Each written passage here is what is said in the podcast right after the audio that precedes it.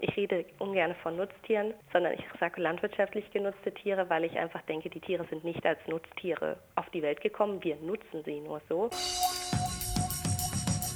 Das Radiofabrik Interview. Zu einem Radiofabrik-Interview mit Sarah Hinze in Wien begrüßt euch Veronika Aschenbrenner-Sesula.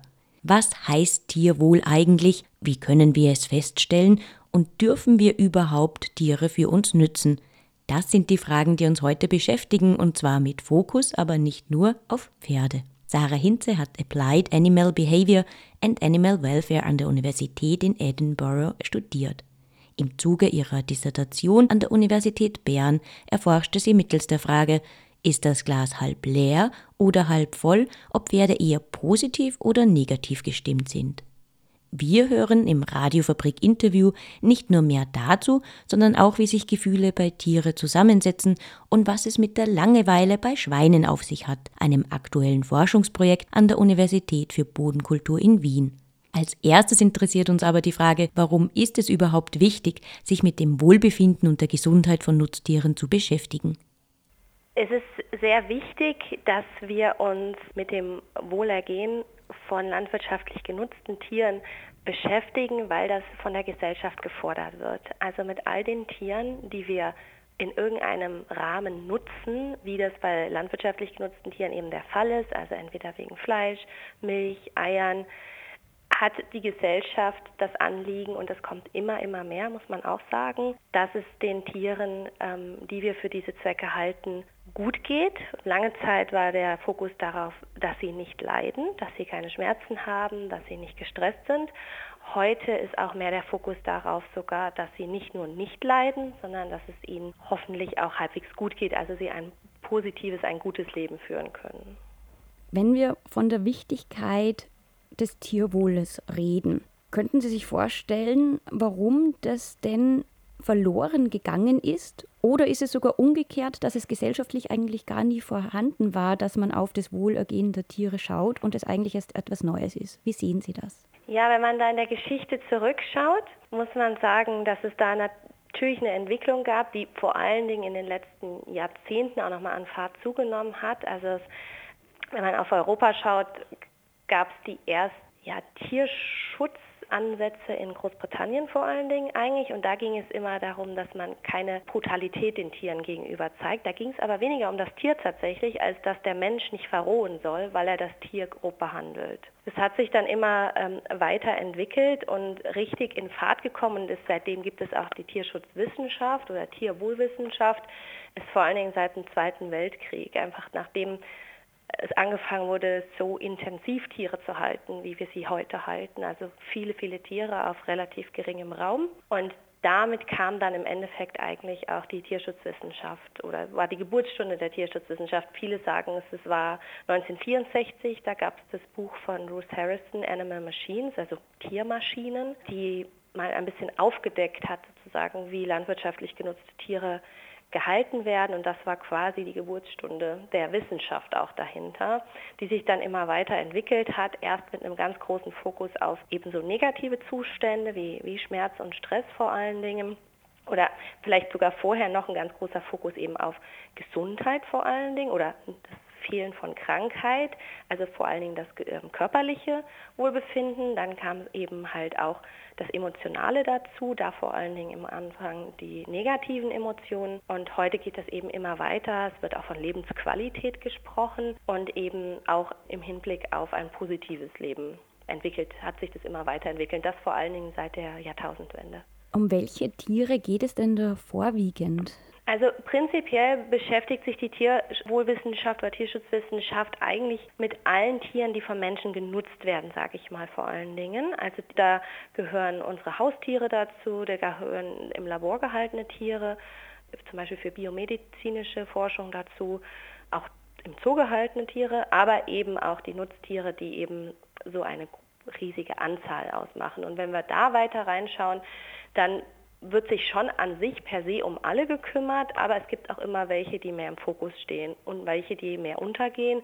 Wenn wir jetzt zum Beispiel an ein Tier denken, was in der Forschung auch und in der gesellschaftlichen Debatte mehr untergeht, dann ist es zum Beispiel das Mastrind. Also das bekommt sehr viel weniger Aufmerksamkeit zum Beispiel als andere Tierarten. Und welche Tiere wären das gerade so, die, die hauptsächlich im Vordergrund sind? Fallen Ihnen da einige ein?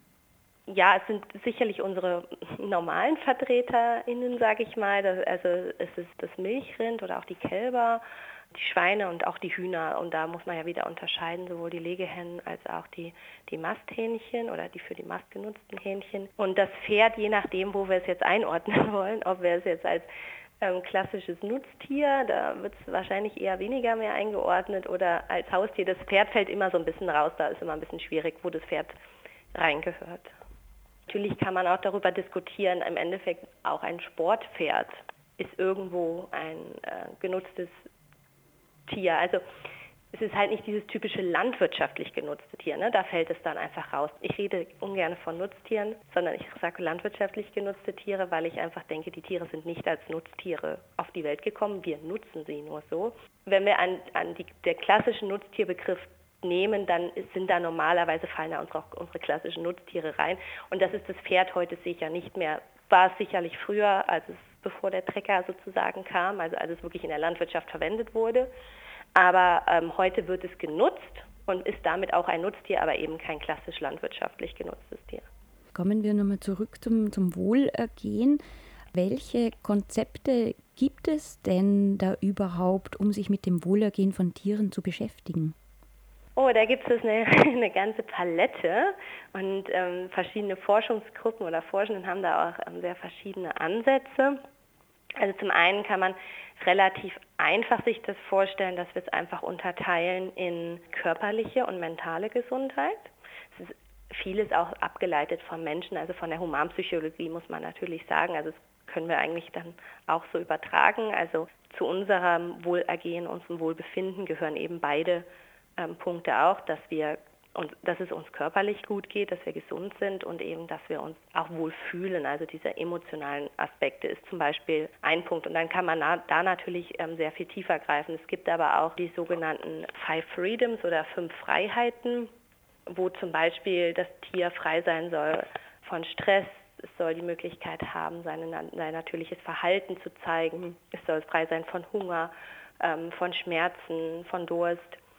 Und das ist auch ein Konzept, was zum Beispiel viel angewendet wird, gerade wenn man sich überlegt, Tierwohl zu bewerten und zu beurteilen im Sinne von Betriebsbesuchen. Also wenn wir zum Beispiel zertifizierte Produkte nehmen wollen, wo das, die Tierwohl zertifiziert sind, die wir ja mittlerweile im Supermarkt viel bekommen können, dann ist das zum Beispiel ein Ansatz, der da vielen Beurteilungsschemata zugrunde liegt. Was würden denn Pferde jetzt gesundheitlich brauchen? Um sich wohlzufühlen? Ja, das Pferd ist, auch wenn man das ähm, gerne vergisst, aber es kommt ja ähm, an sich aus der Steppe. Und daran können wir eigentlich schon ganz viel ableiten, was ein Pferd so braucht. Also ein Pferd ist ein äh, soziales Tier, es ist ein Herdentier. Also damit braucht es, wie alle unsere landwirtschaftlich genutzten Tiere, muss man dazu auch sagen, Sozialkontakt, auch ähm, eine gewisse Gruppenstruktur. Es ist ein Bewegungstier, also es ist in oder die Wildform oder auch äh, verwilderte Pferde. Es gibt ja ähm, als, als wirkliche Wildform nur noch das ähm, Sewalski-Pferd. Aber Pferde würden sich normalerweise den Großteil des Tages bewegen. So 16, 17 Stunden sind sie im Schritt unterwegs. Wenn wir das jetzt mit unserer Haltung dem gegenüberstellen, dann es kommt natürlich auf die Haltungsform an, aber wenn wir das jetzt zum Beispiel mit einer Boxenhaltung dem entgegenstellen, dann ist da natürlich ein riesen Kontrast, den wir da haben. Die brauchen das auch, ähm, diese Bewegung, also und zwar im Schritt vor allen Dingen. Also sie sind jetzt nicht die ganze Zeit im Trab und Galopp unterwegs, sondern vor allen Dingen im Schritt. Das ist fürs Pferd extrem wichtig. Das ist wichtig sowohl auch für die Gelenke zum Beispiel, aber eben auch für die Verdauung. Also das wird im Endeffekt immer kombiniert. Also ein Pferd geht immer einen Schritt weiter, frisst, geht einen Schritt weiter. Und da kommen wir auch zum nächsten ganz wichtigen Punkt, was das Verhalten angeht. Ein Pferd frisst auch um die 16 Stunden am Tag und es hat eigentlich nie längere Fresspausen. Also im Vergleich zum Wiederkäuer, der auch mal liegt und wiederkaut, hat ein Pferd eigentlich keine längeren Fresspausen als vier Stunden. Und das ist auch wieder im ganz starken Kontrast zu, wie wir ähm, Pferde füttern. Und wenn wir dann schon gerade bei der Fütterung sind, muss man auch sagen, wenn wir auch wieder an die Steppe zurückdenken, ganz einfach, das Futter ist normalerweise extrem rohfaserreich und sehr energiearm. Also es sind trockene Gräser zum Beispiel. Und auch wenn wir da dann wieder an die klassische Haltung denken, wir tendieren sehr oft dazu, sehr wenig Raufutter zu füttern und sehr viel Kraftfutter zu füttern. Und das ist eigentlich auch gegen die Natur des Pferdes, das eigentlich ja sehr viele Rohfaser bräuchte, auch sehr viel kauen muss eigentlich und einen ganz großen Anteil des Tages damit beschäftigt ist. Genau, spannend habe ich auch gefunden. Ich habe mich da jetzt ein bisschen auch dazu eingelesen, dass Pferde auch bis zu 60 Liter am Tag an Wasser trinken müssen. Ja, genau. Also es ist ähm, gar nicht so unerheblich, wie viel Wasser sie trinken. Und wo es dann auch ganz wichtig ist, gerade wenn es warm wird. Also Pferde sind gar nicht so hitzetolerant, wie man so denken würde. Sie sind viel kältetoleranter, als wir denken würden, was man sich auch wieder mit, dem, mit der ursprünglichen Steppe erklären kann, wo es in den Nächten zum Beispiel einfach sehr kalt wird. Und Pferde haben sehr viel mehr Schweißdrüsen als wir Menschen. Und wenn es wirklich warm ist oder sie trainiert werden, während es warm ist. Und es gibt einige Pferde, die schwitzen wirklich dann extrem. Dann verlieren sie dadurch auch sehr viel Wasser. Also da braucht es dann eben noch mehr Wasser. Aber ja, prinzipiell. Ich habe noch gelernt, 40 Liter trinkt das Pferd, aber es ist auf jeden Fall eine Menge, ja. Aber es ist definitiv etwas, was man zumindest berücksichtigen sollte oder im Kopf haben sollte, dass Pferde nicht so hitzetolerant sind, wie man denkt und äh, oder wie, wie oft angenommen wird. Und dass dann 35 Grad in der Stadt, ich meine, dann kommt natürlich auch mal noch dazu, wie viel bewege ich mich dabei. Das, ne, das ist natürlich noch, also wird mein Körper auch noch heißer durch eine durch starke Beanspruchung. Aber es ist sicher was, was man berücksichtigen muss und dann auch wieder die, das Wasser im Endeffekt auch. Ja, und es wird sicherlich im Rahmen der ansteigenden Temperaturen, die wir zu erwarten haben, sicherlich auch sehr viel relevanter. Das wird für alle unsere Tiere relevanter. Ich weiß einfach, dass es zum Beispiel im, im Milchrinderbereich sehr viel dazu geforscht wird, weil wir auch einfach wissen, dass Milchrinder dann auch wirklich sehr stark in Hitzestress kommen und wie man, wie man den reduzieren kann und, und auch was das für Auswirkungen hat. Beim Schwein auch wieder. Also Schwein wird auch, kommt auch sehr stark in sehr schnell in Hitzestress. Also da ist die Wohlfühltemperatur schon ab, für Sauen zumindest ab ähm, 18 Grad vorbei. Genau, wie man dem begegnen kann. Das ist, sind natürlich jetzt die Themen der Zeit, ja. Sie forschen viel zum Thema äh, emotionales Wohlergehen von Tieren. Warum ist diese Forschung wichtig? Kann man nicht davon ausgehen, dass Menschen, die mit Tieren zusammenleben oder die auch eben nutzen, Bescheid wissen, was sie tun? Das ist ein sehr guter Punkt und da muss man auch aufpassen, dass man den Menschen, die mit Tieren zusammenarbeiten, das eben auch nicht abspricht. Also jeder, der selber einen Hund, ein Pferd hat, aber eben auch landwirtschaftlich arbeitende Menschen, haben natürlich irgendwo ein Gefühl fürs Tier. Also das würde ich von mir selber auch behaupten. Ähm, da gibt es allerdings zwei Punkte. Also zum einen können wir falsch liegen das, da ist ein ganz schönes Beispiel ähm, der grinsende Delfin oder auch der grinsende Schimpanse, wo man denkt, die würden lachen, dem aber nicht so ist. Also das ist jetzt ein sehr plakatives Beispiel. Wir haben natürlich viel mehr andere Beispiele. Was aber auch von großer Bedeutung ist, dass, dass es doch noch sehr viel mehr gibt und man sich auch vieles von dem Wissen irgendwie da ist. Aber ich selber gemerkt habe, also ich mache es jetzt einfach mal an meinem Beispiel mit Pferden aufgewachsen und doch dann mit der Pferdediss und dem Beschäftigen mit Pferd und Pferdeverhalten doch nochmal einiges an Wissen dazugekommen ist und ich jetzt doch einiges auch anders handhabe, muss ich ganz ehrlich sagen. Auch was zum Beispiel sowohl das Erkennen angeht, als aber auch Trainingsformen. Also ähm, da ist sicherlich ganz viel vorhanden und das darf man, wie gesagt, den Leuten auch nicht absprechen. Das ist auch überhaupt nicht das Ziel. Aber es ist auch ein ganz großer Bedarf da. Also gerade Studierenden in meiner Vorlesung, die gekommen sind, gefragt haben, gibt es Literatur? Ich möchte so gerne wissen, ähm, wie erkenne ich Schmerzen an, anhand von Gesichtsausdrücken, anhand von Verhalten. Ich habe dieses und jenes Problem, Pferd, was, wie, wie kann ich das Pferd lesen? Also es gibt auch den Bedarf einfach, darüber mehr zu erfahren und da ist ein großer Bedarf vorhanden. Und dann noch ein weiterer Punkt, warum es wichtig ist, ist eben auch, wenn wir argumentieren wollen, zum Beispiel für die Gesetzgebung oder wenn wir zum Beispiel tierwohlzertifizierte Produkte haben. Also wenn den Menschen, die diese Produkte kaufen, es wichtig ist, dass ein Tier nicht nur gesund ist, sondern dass es einem Tier auch gut geht, müssen wir das natürlich erkennen. Und dann brauchen wir auch wirklich valide Indikatoren. Dann können ich sagen, ich habe mir das mal angeguckt und ich hatte das Gefühl, die sind doch eh alle ganz munter, sondern dann müssen wir das halt auch mit ähm, validen, also aussagekräftigen Indikatoren zeigen können. Und das ist auch das, was die Gesellschaft oder der Konsument, die Konsumentin, die dieses Produkt kaufen, wovon sie auch ausgehen, dass wir das auch machen. Jetzt hätte ich dazu gleich mehrere Fragen. Das eine ist, dass ich gerne nochmal auf das Beispiel zurückkommen würde mit den grinsenden Schimpansen oder Delfinen. Vielleicht könnten Sie das einfach nochmal kurz näher ausführen. Wo ist das, was man glaubt als Mensch, wenn man das sieht und was ist es in Wirklichkeit? Also der, der, der beim Delfin, das ähm, wirkt ja wie, wie so ein Lächeln, wenn nicht sogar ein, ein, Lachen. Also die sehen meistens ziemlich glücklich aus. Beim Delfin ist es einfach anatomisch so. Also die das sehen die Mundwinkel gehen sozusagen nach oben und das sieht einfach so aus. Beim Schimpansen, da ist es ein Verhalten, also werden die so die, die Zähne blecken und das ist ähm, ein Verhalten, was eher ein Angstverhalten bis hin zur Aggression sein kann. Also ganz im Gegenteil. Also wenn ich mich da als Nicht-Schimpansen-Mensch diesem Tier nähern würde, wir treffen jetzt meistens nicht so viele Schimpansen, dann würde ich das komplett falsch interpretieren. Ein anderes Beispiel, der schwanzwedelnde Hund, in den meisten Fällen, je nachdem wieder, eher positiv, die schwanzwedelnde Katze, Achtung. Also da braucht man halt doch ein bisschen eine Erfahrung oder eben das Wissen, wie das Verhalten dieses Tieres oder dieser Tierart eben zu interpretieren ist. Was wären Schmerzanzeigen der Verhaltensweisen? Also das kommt ein bisschen drauf an. Es ist es ist leider nicht ganz trivial, muss man einfach sagen, weil es vom Schmerz auch abhängt.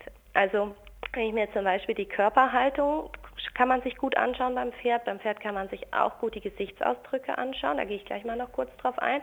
Aber wenn wir uns die Körperhaltung anschauen, dann und wir zum Beispiel ein Pferd haben, nehmen wir jetzt mal Krankheiten, die sehr häufig beim Pferd auftreten, also ein Kolik, also Bauchschmerzen oder eben eine Hufrehe, dann wird das Pferd komplett anders dastehen. Also es hat Schmerzen, aber es, die Art des Schmerzens genau wie bei uns auch. Also wenn wir Bauchschmerzen haben, halten wir uns eher den Bauch. Und wenn wir Kopfschmerzen haben, halten wir uns nicht den Bauch. Also das heißt, das macht es ein bisschen schwierig zu verallgemeinern sondern man muss eben auch ein bisschen wissen, bestimmte Schmerzarten rufen hervor bestimmte Verhaltensweisen. Trotzdem wissen wir, dass bestimmte Verhaltensweisen eben dafür stehen, beziehungsweise zum Beispiel gibt es auch die Forschung, die sich mit den Gesichtsausdrücken beschäftigt. Die sind so die sogenannten Grimace Scales oder Schmerzskalen, wo man schon gezeigt hat, dass gewisse Dinge sich im Gesicht verändern, wenn man Schmerzen hat. Das kann man sich auch relativ gut vorstellen. Das passiert ja bei uns auch. Also zum Beispiel eine Anspannung von einer bestimmten Muskulatur oder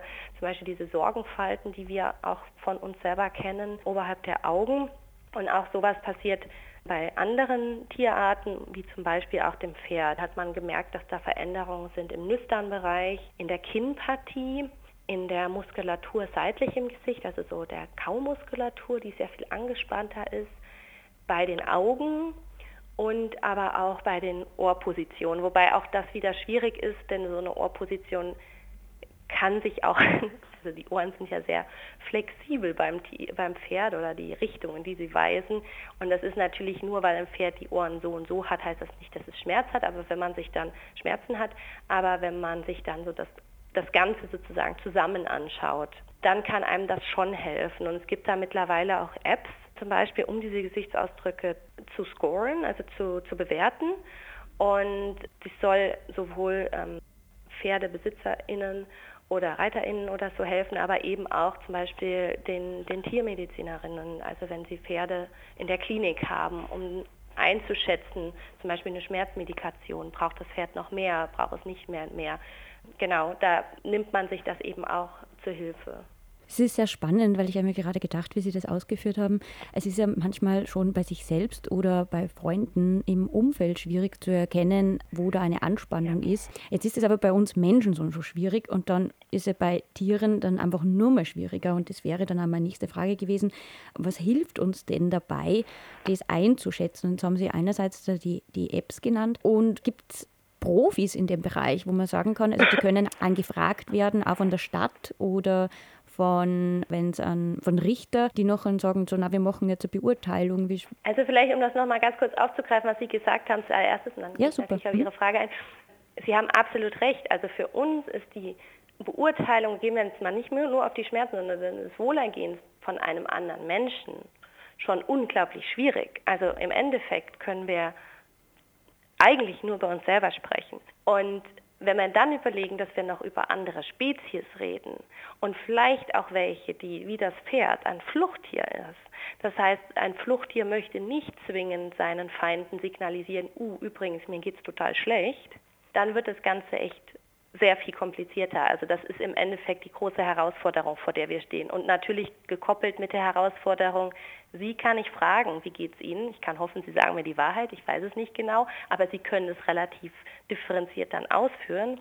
Beim Pferd, bei einem anderen Tier, ähm, steht mir das halt nicht zur Verfügung. Das heißt, ich muss mich aufs Verhalten stützen. Was wir auch machen, ist auf die Physiologie, also was im Körper abgeht. Und ein Schwerpunkt bei mir ist noch, was ähm, in der Kognition, in den kognitiven Prozessen, das heißt in der Verarbeitung von Informationen passiert. Ein ganz kurzes Beispiel, ob ich gut gelaunt bin oder schlecht gelaunt bin, wird meine Beurteilung von bestimmten Situationen beeinflussen. Also ob ich ein zur Hälfte gefülltes Glas als halb voll oder als halb leer interpretiere, hängt zum Beispiel vom Gemütszustand ab. Und das sind auch Ansätze, die ich zum Beispiel auch bei den Pferden verwendet habe, dass man versucht, dem emotionalen Wohlbefinden näher zu kommen. Also zusätzlich zu diesen Verhaltensparametern eben auch sich anschauen, was passiert im Tier, sowohl auf der physiologischen Ebene, aber eben auch im Denken, sage ich jetzt mal.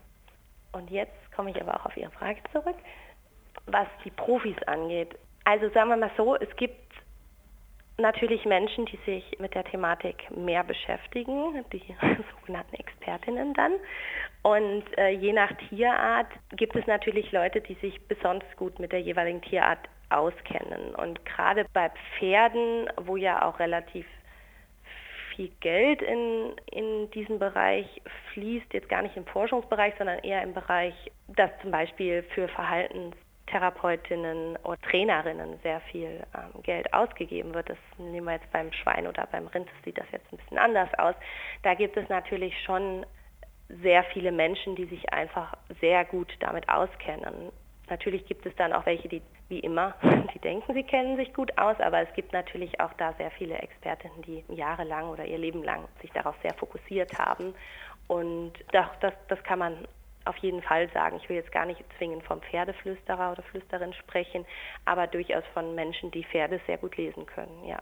Ich muss jetzt da nämlich sogar äh, mich jetzt nochmal ergänzen, weil ich vorher eigentlich nur von so Negativbeispielen gesprochen habe. Dass, aber eigentlich ist es ja auch total sinnvoll und hilfreich und machen ja eben auch schon viele, dass sie merken, boah, ich, ich habe ein Pferd, also entweder als Nutztier oder als Freizeit- oder Sporttier, dem, dem geht es nicht gut oder vielleicht geht es ihm gar nicht gut, aber sie denkt, hey, kenne ich mich denn da eigentlich wirklich gut genug aus? Ja? So hole ich mir mhm. mal so einen Spezialisten. Und das kommt ja genauso oft auch vor und es ist auch wichtig und richtig, dass das einfach auch noch mehr mehr vielleicht stattfindet, sich selbst irgendwie zu sensibilisieren und weiter zu lernen, weil man eben auch nie auslernt. Absolut. Und da gibt es Gott sei Dank auch mittlerweile einfach immer sehr viel mehr Kurse. Das Angebot wird einfach sehr viel größer, weil da darf man natürlich wieder nicht über alle über einen Kamm scheren. Das ist ja nie so. Aber zum Beispiel, wenn man noch so in so klassischen Reitschulen ist, da wird das oft nicht gelehrt. Das muss man einfach sagen. Da wird, wenn man Glück hat, das gelehrt, wie man gescheit reitet, aber nicht, wie man ein Pferd liest und nichts über das Verhalten vom Pferd.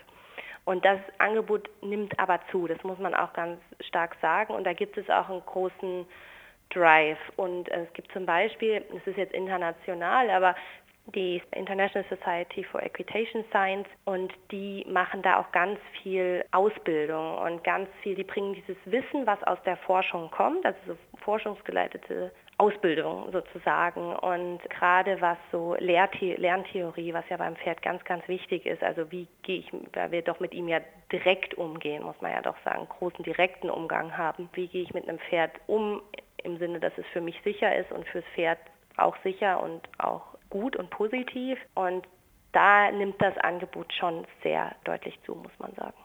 Als Sinnbild dient vielleicht hierzu die gesunde Watschen. Also die hat jetzt zwar nichts mit Tieren zu tun, sondern mit Menschen, aber symbolisiert vielleicht auch wieder diese lange Geschichte, die es dann vielleicht da braucht und diese, diesen äh, Wandel den es nötig hat. Also gesunde Watscheln war halt einfach nur in den 50er, 60ern sehr gängig und hat sich dann einfach über die nächsten, äh, über die letzten Jahrzehnte ist sie dann einfach immer weniger geworden. Und der Hintergrund war jetzt nicht, dass alle Eltern total böse und dumm sind, sondern dass einfach der Glaube geherrscht hat, dass das hilfreich sein kann, eben gesund ist. Und je mehr man sich damit beschäftigt hat und wahrscheinlich auch je mehr man sich vom Krieg entfernt hat, hat sich da die Einstellung geändert, aber auch mit eben viel Aufklärungsangeboten.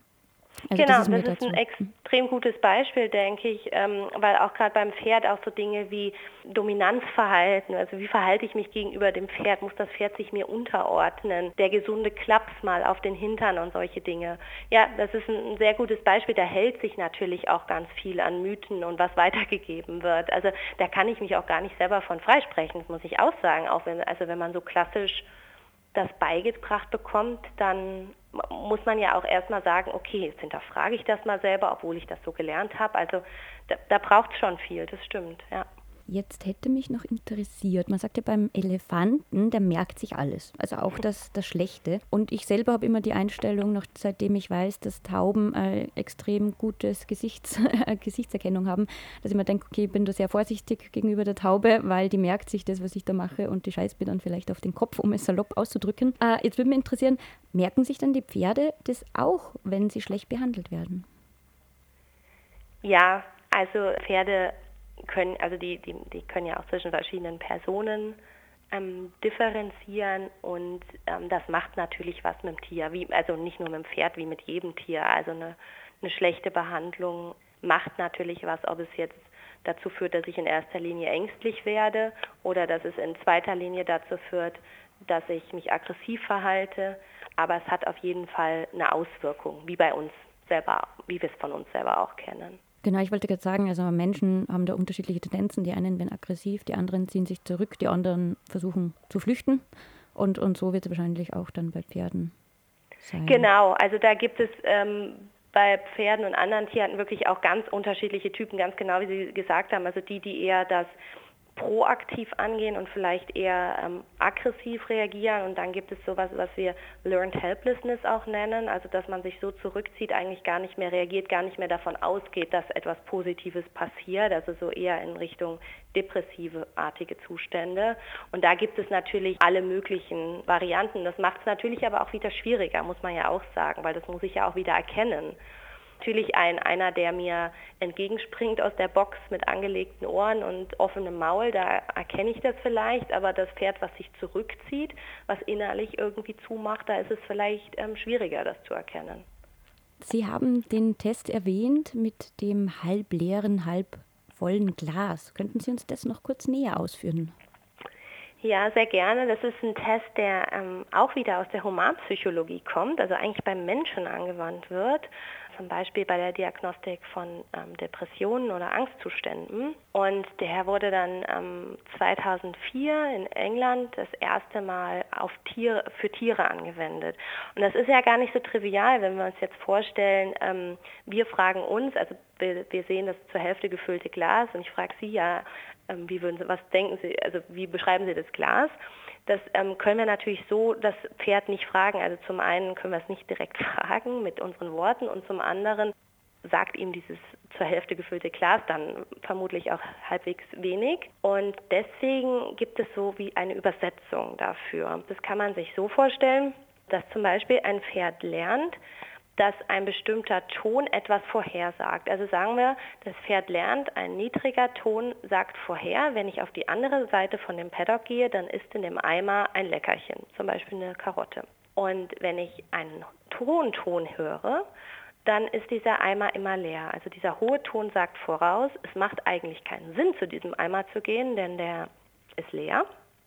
Und das, das lernt das Pferd jetzt. Das heißt, was erwarten wir? Mit der Zeit wird das Pferd lernen, der tiefe Ton wird abgespielt, Pferd geht zum Eimer, weil es dort eine Karotte erwartet.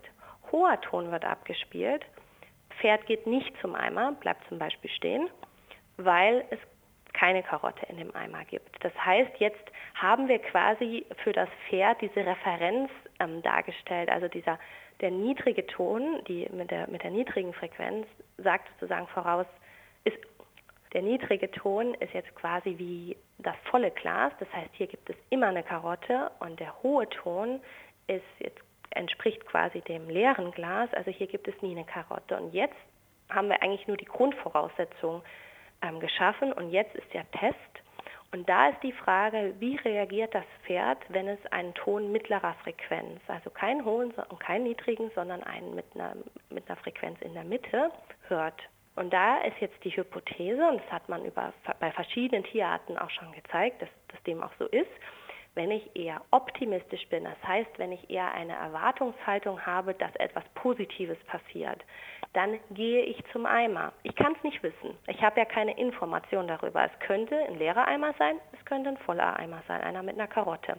Wenn ich eher positiv bin, interpretiere ich dieses zur Hälfte gefüllte Glas oder den mittleren Ton als ähm, positiv und gehe hin. Und wenn ich eher negativ gestimmt bin, vielleicht eher pessimistisch, etwas nicht Positives erwarte oder etwas Negatives erwarte, dann bleibe ich stehen und warte lieber auf den nächsten Ton, weil ich denke, lohnt sich eh nicht dahin zu gehen, der Eimer ist eh leer.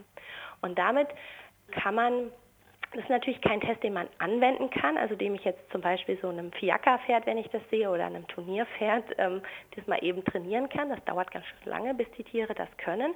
Aber ich kann damit prinzipielle Fragen stellen. Also zum Beispiel, wie wirkt sich eine bestimmte Haltungsbedingung aus oder wie wirkt sich eine bestimmte Mensch-Tier-Beziehung aus, wenn ich jetzt mehrere Tiere habe, die zum Beispiel in der Boxenhaltung gehalten werden, mehrere Tiere habe, die auf der Weide gehalten werden und diese Tiere alle trainiert und getestet werden, hat das eigentlich auch eine Auswirkung auf das emotionale Wohlbefinden der Pferde.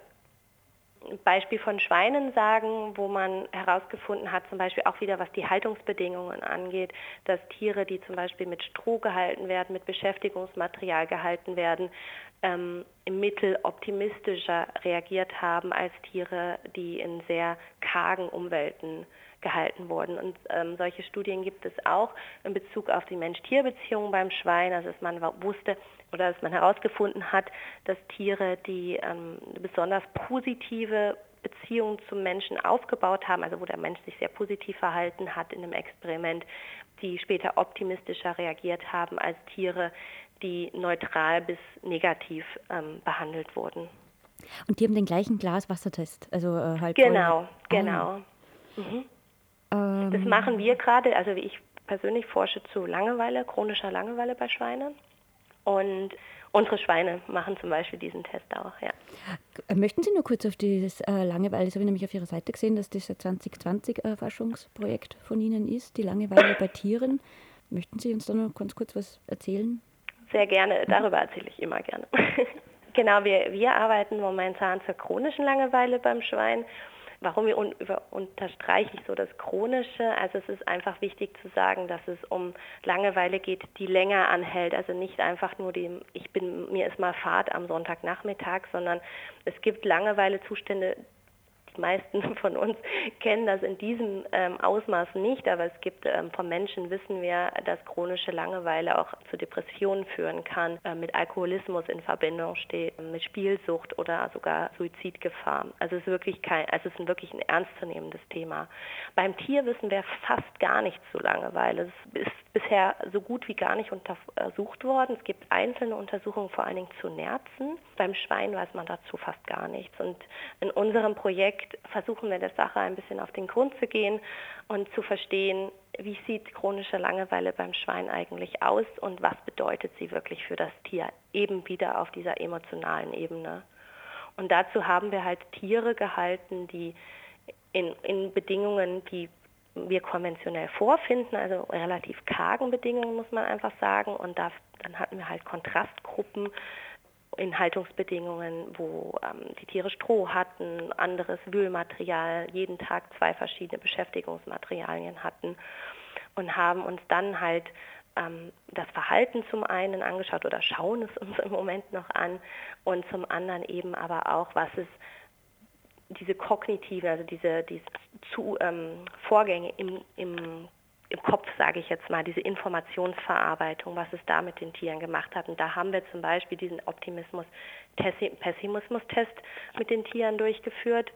Wir haben auch, das ist vielleicht auch noch ganz interessant, ähm, wissen vom Menschen ja auch, das kennen wir alle von uns selber. Wenn wir gelangweilt sind, vergeht die Zeit gar nicht und wenn wir Spaß haben, vergeht sie wie im Flug. Also wie man Zeit wahrnimmt, hängt von den eigenen Emotionen ab.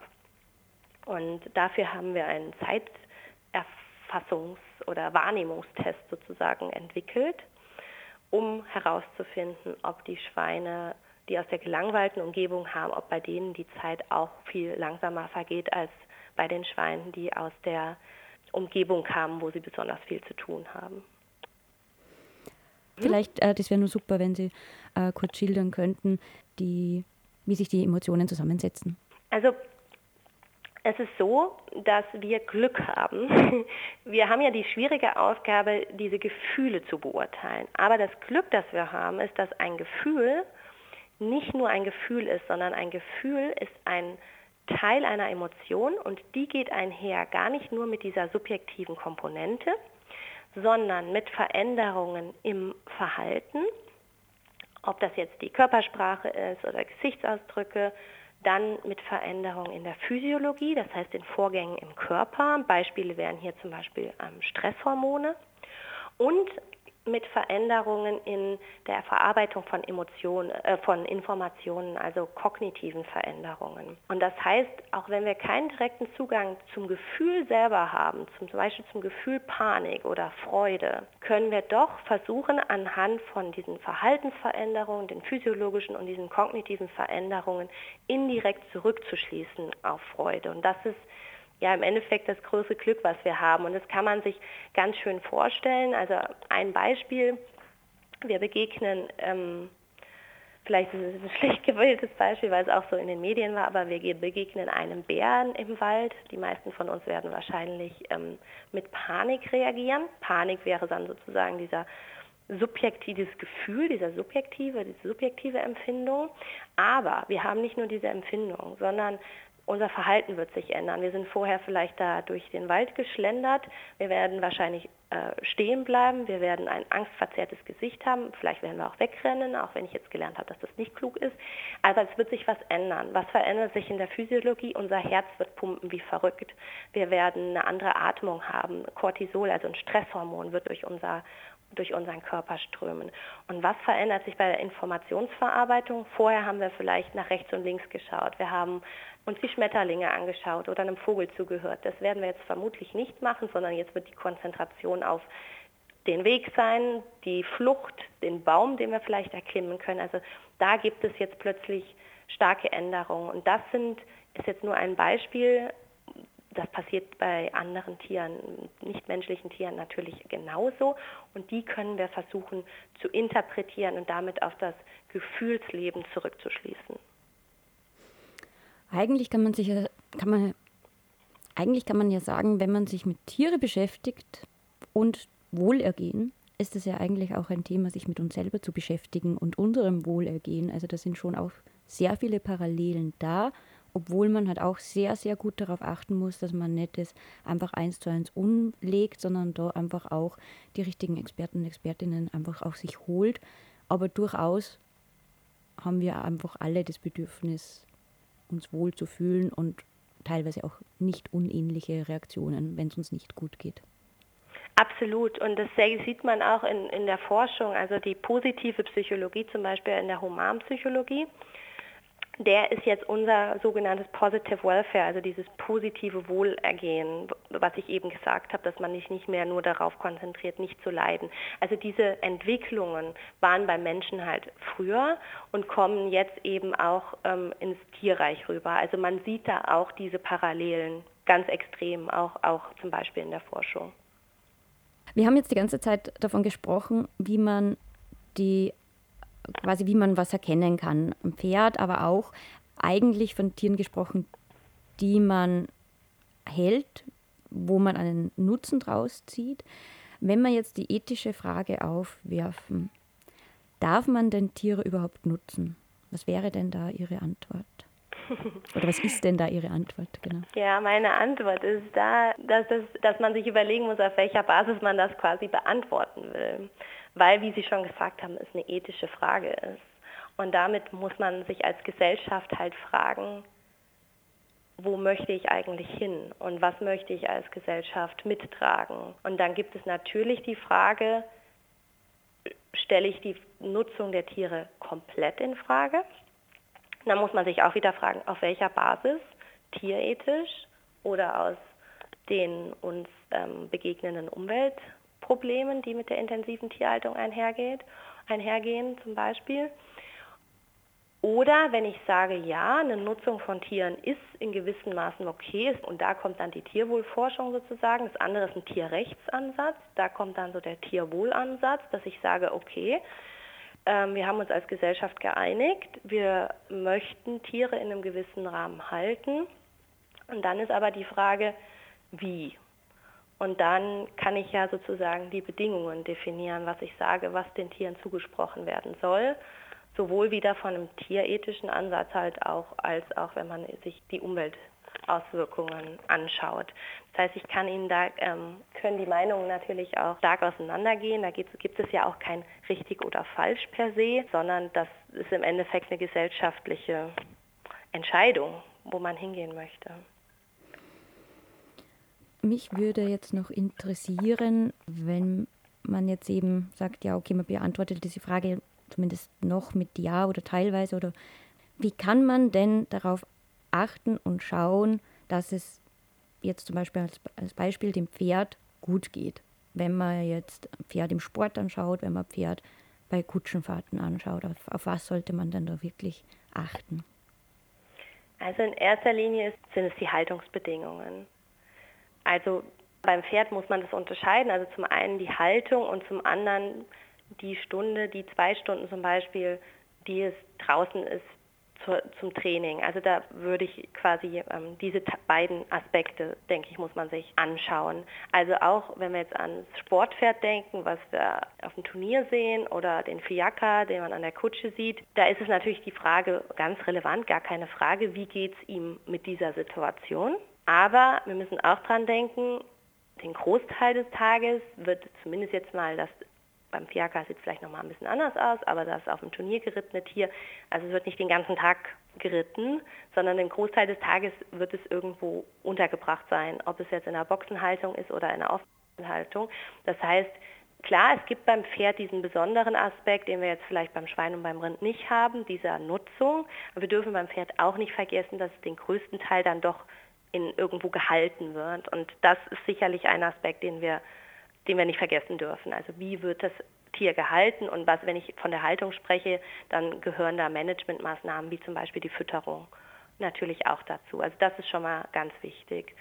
Und wenn wir jetzt aber das Pferd per se jetzt einfach nur so sehen, dann kommen wieder die beiden Aspekte im Endeffekt spielen eine große Rolle. Also zum einen der gesundheitliche Zustand oder auch teilweise der, sag ich mal, der Pflegezustand. Also wenn wir jetzt zum Beispiel an an die Hufe oder den Hufzustand denken von Tieren, die den ganzen Tag auf dem Asphalt laufen. Also das, genau, aber auch der gesundheitliche Punkt, wie stehen die im Futter oder sind die lahm zum Beispiel oder, ähm, oder ticken zumindest, also sind so ein bisschen ansatzweise lahm. Und dann aber auch wieder darf man nicht vergessen, wie, wie geht es dem Tier eben mental bei der Sache. Und da Natürlich können wir keine Tests machen, wie wir sie im Versuch machen und wir können den jetzt auch als normaler Bürger, Bürgerin jetzt nicht einfach Blut abnehmen oder so, um da den Cortisolgehalt zu bestimmen. Da bleibt uns natürlich vor allen Dingen das Verhalten und dafür muss man aber die Tierart halt schon ganz gut kennen, um das zu interpretieren, äh, um es richtig zu interpretieren im Endeffekt. Jetzt würde ich noch mal kurz auf die gesetzliche Perspektive eingehen. Welche Gesetze sehen Sie denn in der EU als die wichtigsten in diesem Bereich an? Also jetzt gar nicht nur um, also wenn es um Pferde geht, sondern generell Tierwohl. Also ich würde vielleicht gerne einen allgemeineren Kommentar dazu machen.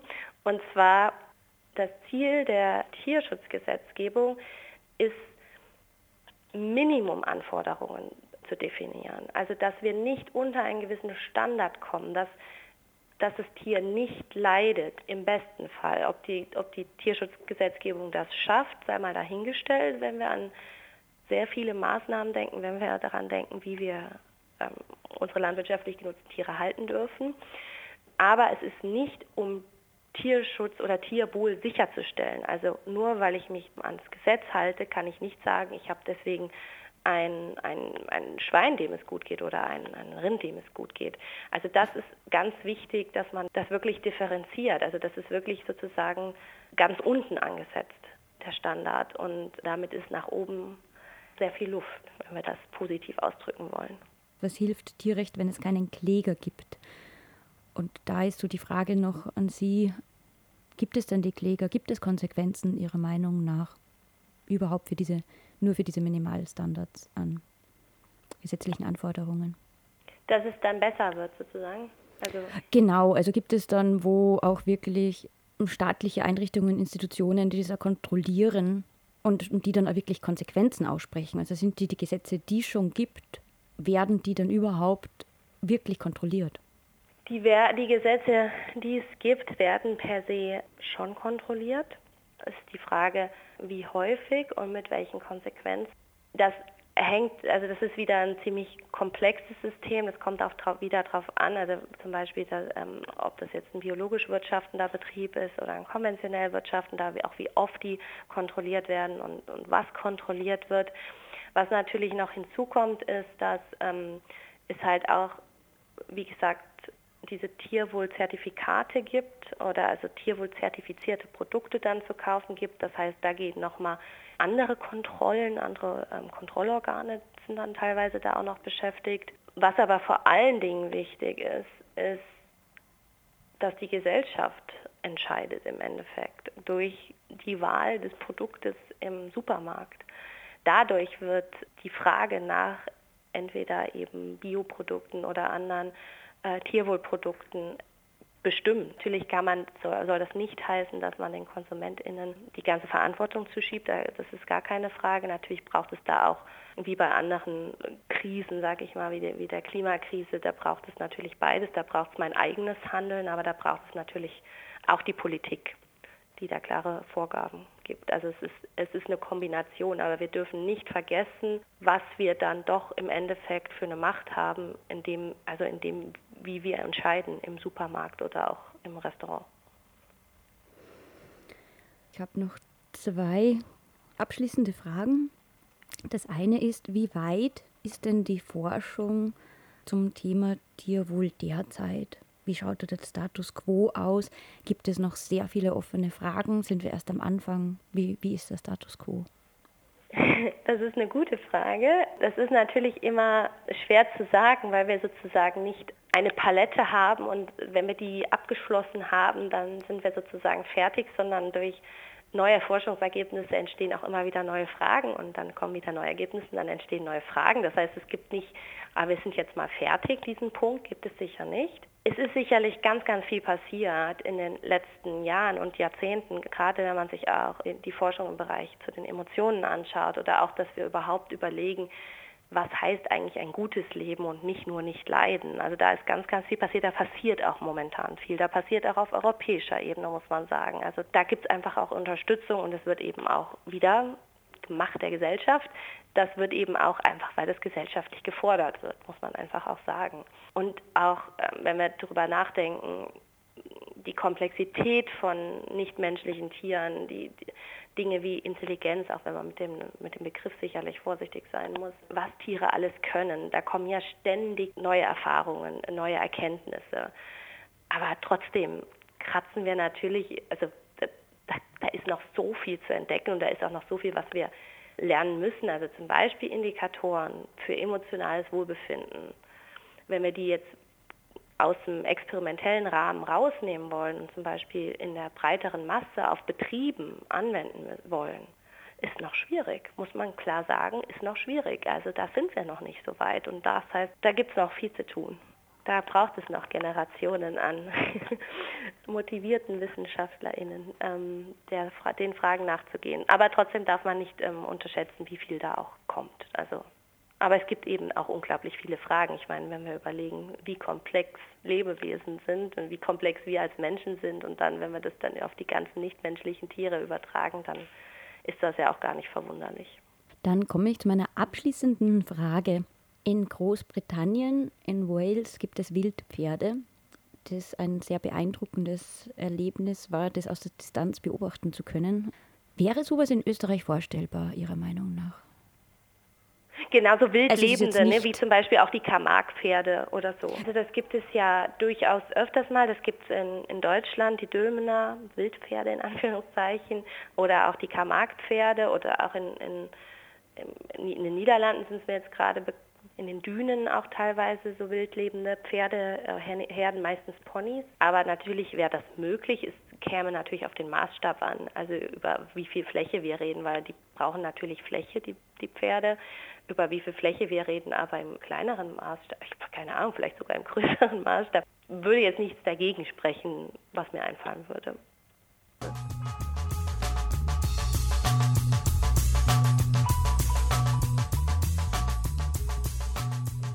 Diese Sendung zum Nachhören findet ihr auf der Sendungsseite Das Radiofabrik Interview auf radiofabrik.at.